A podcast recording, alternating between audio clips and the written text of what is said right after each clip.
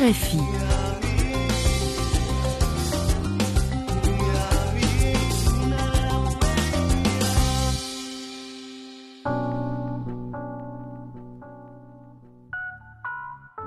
Bienvenidos a una página a la vez con ustedes Ángela Suazo como cada martes a las 6 de la tarde con una retransmisión los miércoles a las 8 y 30 de la mañana a través de esta RFI Santo Domingo. Este es un espacio para hablar de libros, de la magia de leer, del reto de escribir y de esa oportunidad que tenemos todos de compartir, de contar, de transmitir y los invito a descubrir juntos ese universo que se abre cuando aceptamos leer un libro. Normalmente en mis entrevistas le pregunto a mis, a mis invitados sobre sus hábitos de lectura, rituales y manías a la hora de, de acercarse eh, a un libro. Cuando, cuando me entrevistan a mí, pues digo siempre que leo por pasión, descubrí la lectura muy, muy pequeña y si bien es cierto que he tenido tiempos de sequía en los que no he leído nada y es uno de los indicadores eh, más, más importante de cuando no estoy bien, de cuando las cosas no están bien conmigo, es cuando me alejo de las páginas, porque creo que fluyo más y mejor cuando estoy cerca de libros, libros que me deslumbran, libros que me, que me detonan a mí misma la posibilidad de escribir. Y cuando escribo, pues escribo por obligación, algo que ha generado discusiones sobre ese uso de esa palabra obligación como una interpretación quizás un poco radical de, de lo que es sinónimo para mí de inevitable. Sin embargo, la pregunta de hoy no es para mí ni para mis invitados, es, es para ustedes. Tú, tú por qué lees, ¿no? ¿Por qué lees? ¿Por qué te acercas a, a, ese libro? Quiero que en el programa de hoy nos quedemos solamente nosotros hablando sobre la lectura. La lectura como, como hábito, como, como práctica. Tiene su origen pues en la aparición de la escritura. Interpretamos que, que cuando hablamos de leer, esa, esa interpretación del gráfico, de, eh, de ver símbolos y códigos que nos digan lo mismo a todos y que cada uno interprete y, esa información y la procese y pueda compartirla. Eh, además, a través de los años, todas las civilizaciones fueron desarrollando una forma de escritura que se hizo cada vez más compleja, más rica, se fue fluyendo ante la necesidad de transmitir mayor cantidad y calidad de información. Y a medida que la escritura pues se complejizó, pues la lectura se transformó en esa actividad pública y oral. Lo, los textos eran leídos en voz alta. Eh, hace, hace unos días me encontraba con alguien eh, y le decía, mire, estoy audio leyendo. Y me llama la atención la persona, me dice, ¿por qué dices audio leyendo y no leer? Digo yo, bueno, pues porque es el uso del audiolibro y porque me parece que, que leer está derivado de la acción, ¿no? De, del objeto libro, sea digital o, físico, la conexión con el libro. Y él me dice, no, la la primera forma de lectura fue oral, es decir, los primeros libros fueron audiolibros, ¿no? O sea, esa, eh, lo demás fue una construcción para hacerlo permanente, para eh, expandirlo y hacerlo más eh, sólido y estable en el tiempo, el, el contenido de las historias.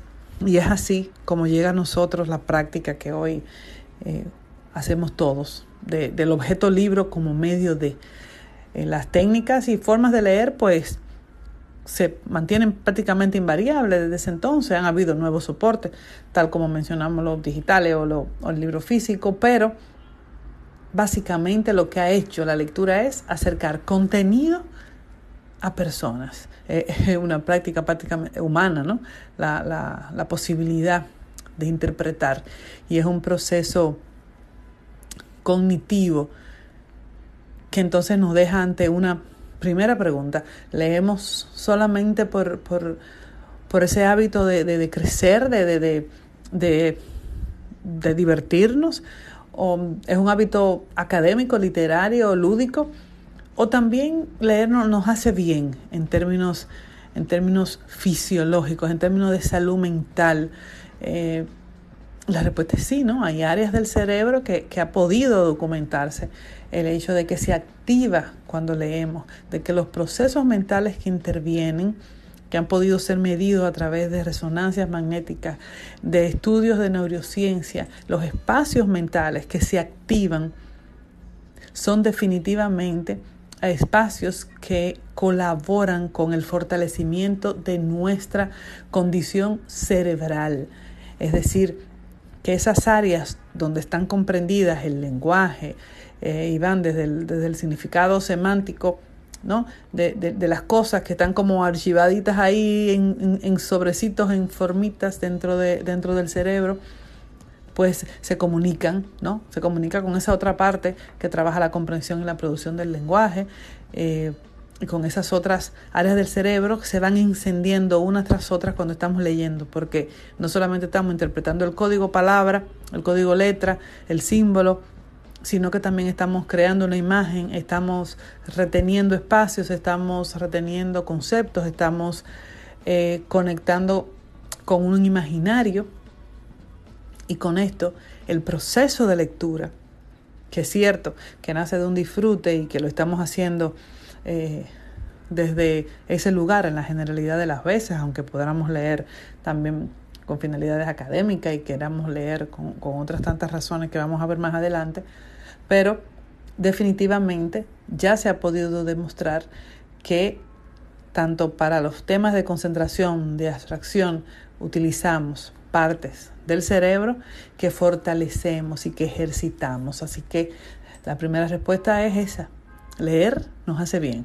activa lugares del cerebro que necesitamos más adelante en los otros procesos de vida que continuamos haciendo, así que no solamente leemos por, por diversión. Aquí tengo una lista de razones por las que la lectura es importante para todos. Y me atrevería a decir que algunos van a estar de acuerdo conmigo y otros no tanto, pero aumentan nuestra curiosidad y conocimiento. A veces leemos un libro que nos detona, que nos detona y, que leer un libro se convierte en la lectura de siete o de ocho cosas, de buscar ocho videos en YouTube, de llamar a alguien que sabe más sobre ese tema, porque aumenta esa curiosidad, ese saber desde dónde se escribió y el por qué se escribieron ciertas cosas. Nos mantiene informados, activa nuestra, nuestra imaginación, alimenta la, inspiración, nos hace recordar, conocer, aprender, libera también emociones de repente entramos a un libro y, y no salimos igual, salimos tocados, ¿no? La, la alegría, la tristeza, la, la, la, cólera, la sorpresa, el amor. Es por supuesto un distractor fascinante, nos, nos mantiene ocupados, entretenidos, no, nos, nos permite desconectarnos por cierto tiempo y evadirnos. Nos permite conocer, descubrir, explorar eh, el mundo o todos los mundos posibles, porque cada escritor tiene su propio mundo y lo lleva a, a lugares a donde nos lleva a nosotros, a lugares donde no anticiparíamos haber ido antes. Nos permite conocernos a mejor, a nosotros mismos. Es un espejo fascinante porque fíjense ustedes si cada lectura que hacemos nos ponemos en el pie del protagonista y somos buenos o malos, somos altos o somos bajos, somos simpáticos o somos, o somos reservados nos vamos conociendo a nosotros a través de lo que le permitimos a los protagonistas hacer, cómo juzgamos a los antagonistas, cómo celebramos eh, conceptos nuevos eh, que nos retan a ser mejor personas o cómo castigamos ideas disruptivas que nos sacan del, del, de lo que sé, de lo que creo y, y, no quiero ceder. Entonces, eh, ese libro, ese, objeto, que lo podemos ya la lectura compartir de tantas formas, pero ese libro nos ayuda a, nos ayuda a, y ahí te pediría que, que, que completes esa línea. ¿A qué te ayuda a ti la lectura? Te ayuda bueno, a ver, a comprender, a mejorar la gramática, el vocabulario, la escritura, facilita la comunicación, me, me ayuda a sentirme más activo, me, me, me forza a concentrarme con estos ejercicios, mi posibilidad de hacerlo me permite la relajación o el descanso, hace que, que cuando salgo a investigar esos temas que me interesan, crezco además.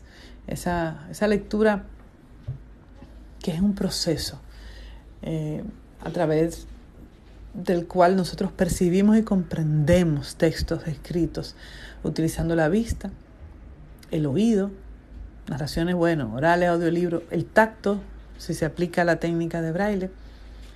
Y es una actividad que nos diferencia de los demás seres vivos. Esa posibilidad de interpretar, de darle un sentido, de, de, enriquecernos. Eso es lo que buscamos. Y puede que lo hagamos desde la magia, desde la, desde el conocimiento duro, desde la filosofía. Hay tantas miradas desde donde. Existen más de 20 tipos de lectura, tantísimas más encontré de esa definición pura y técnica de leer patrones de signos gráficos, sea letras, sea texto, sean imágenes.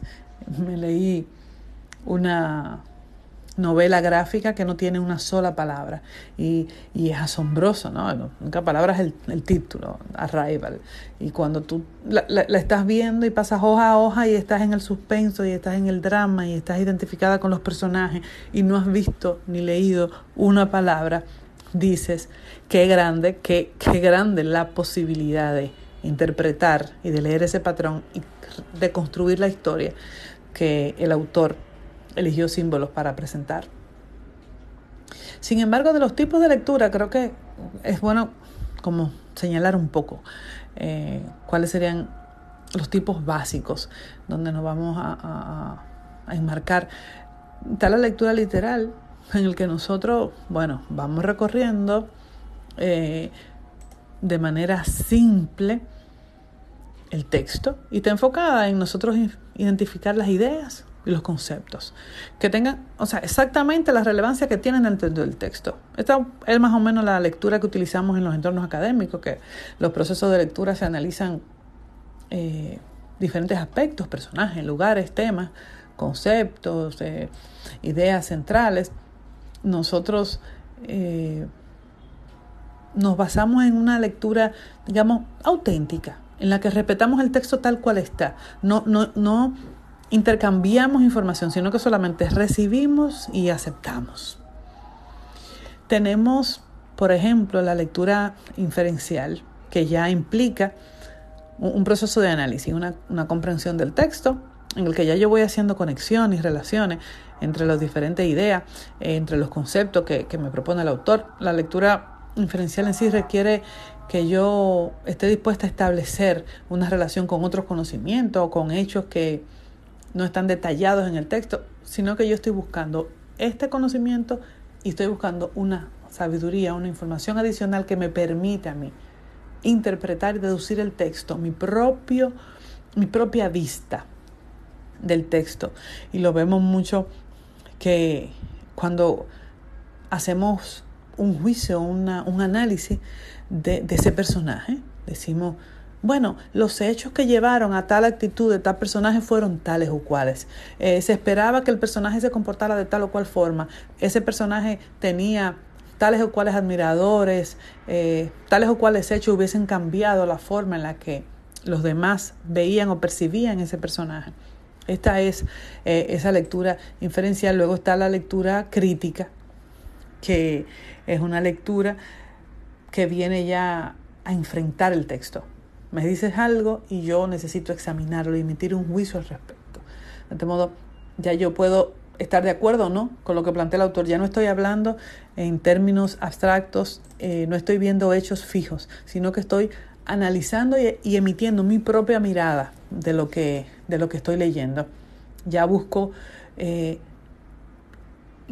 qué me significa eso a mí, ¿Qué, ¿Qué, me dice eso a mí? ¿Cómo, cómo llego yo? ¿No dónde? ¿Qué, qué me representa ese texto eh, a mí? A la altura comprensiva, eh, que bueno, como su palabra lo indica, ya ahí yo debo de buscar entender, analizar, examinar el, eh, al detalle el tema, la idea, lo que figura en el texto. Es una lectura mucho más atenta y minuciosa. Está la lectura un poco mecánica, que es una lectura comprensiva, pero de manera acelerada, que lo que yo estoy buscando es perseguir así con, a grandes rasgos la idea del texto, es, es veloz, porque yo lo que, no estoy buscando detalles ¿no? o particularidades, yo lo que estoy buscando es tener un, un primer contacto y un acercamiento eh, fuerte con el texto. Eh, y entre otros, tantísimo, ya les digo que encontré más de 20, pero quise traerles estos, eh, estos tipos de, de lecturas. Hay otras que son las técnicas, hablamos a veces de esa lectura es rápida que vemos los cursos y, y los que disfrutamos tanto de leer, casi que le tenemos miedo, por, por decir algo, a esa lectura rápida que le pase por encima el libro y lo, lo, lo, festine. Pero, cierto, no todos leemos iguales ni todos los libros se leen igual. Hay una lectura que es silenciosa, que tú no pronuncias las palabras en voz alta, sino hacia adentro, que, es una proceso individual, que se está interpretando totalmente en la mente. La lectura oral, en la que tú te pones y lees en voz alta eso que, que te estás acercando, hay géneros que son para leerse en voz alta como la poesía, que, que, que toma fuerza, ¿no? que tú le transmites esa, esa, esa, esa, pasión que el escritor quiso transmitir justo cuando le pones, cuando le pones voz. Esa lectura secuencial, esa lectura en la que nosotros entramos página 1 y terminamos página 100 sin interrupciones, sin omisiones. Cuando voy solamente a una lectura puntual, cuando voy y busco solamente un texto, una recomendación, una frase, una cita, simplemente una lectura también puede ser intensiva cuando me acerco al texto buscando cada palabra, cada detalle, pero buscando hasta la raíz y el uso de cada cosa. La lectura como proceso eh, inicia muy temprano, desde que los niños eh, comienzan a leer esos pequeños libritos con imágenes y comienzan a interpretar y a reconocer que hay patrones detrás, y cuando ya a los 5 o 6 años pues se acercan a la educación, a la escritura, pues viene ¿no? esa formación intelectual que se inicia ahí. Eh, fisiológicamente, pues por supuesto que todos sabemos cómo, cómo se produce, sin embargo, cada uno de nosotros hará un proceso distinto. Eh, le pregunto mucho a los escritores que si es igual eh, leer como escritor que leer solo, solo por, por, el placer puro de leer. A mí a veces me cuesta porque eh, como quiero escribir mejor y entonces leo con hambre, ¿no? Leo con hambre de descifrar la técnica del otro, de descifrar la voz del otro, de tratar de interpretar el uso de los personajes o la salida que les dieron a tales o cuales palabras y en esa lectura me puedo perder del, del placer puro de hacerlo. Entonces casi que opto por los libros que, que, que me están gustando mucho, pues me quito el rol de escritor y simplemente leo, leo, leo, leo y disfruto y si me gustó tantísimo que me deslumbró, pues entonces me devuelvo a reconstruir un poco ese paso a paso, eh, a buscar una lectura más comprensiva. Y ojalá saber cuáles son tus pasos, ¿no? Cuáles son tus pasos para esa lectura más comprensiva. Si utilizas la prelectura, si, si estás buscando primero, antes que nada, cuál es la intención comunicativa del texto, si, si te disfrutas la hipnosis, si te disfrutas, eh, si te gusta que te hagan spoilers, si te gusta que te cuenten los finales, ¿cómo, cómo inicia tú tu prelectura? Simplemente tomas el libro por cualquier recomendación y te embarcas en él o estudias antes?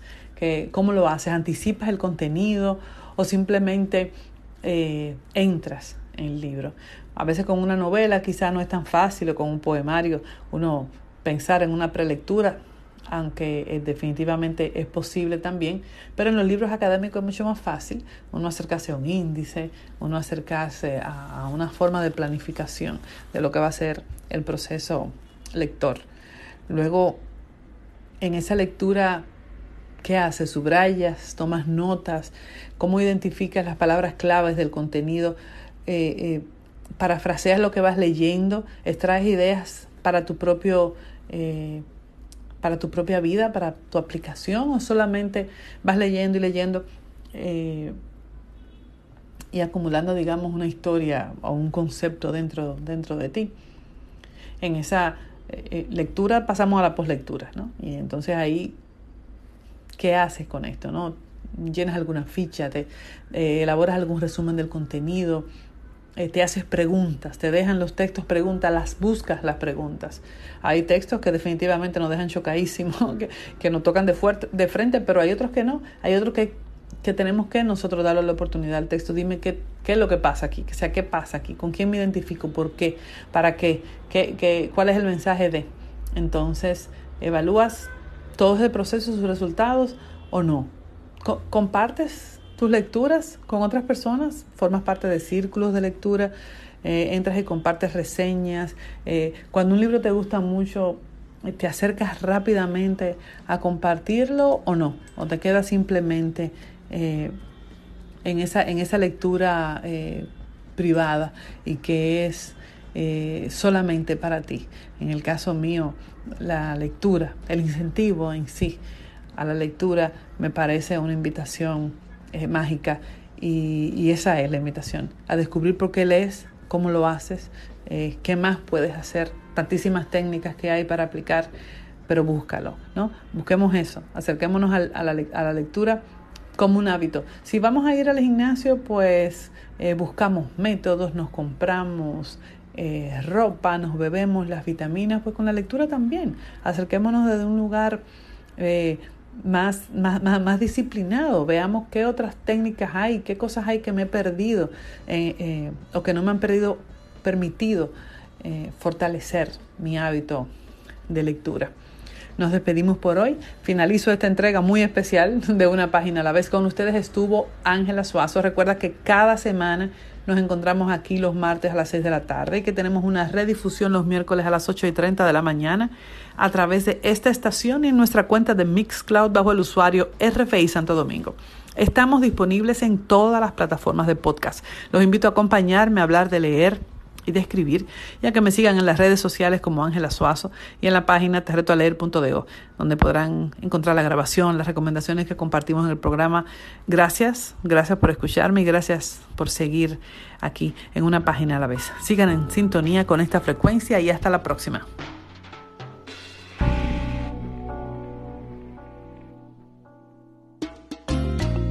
RFI.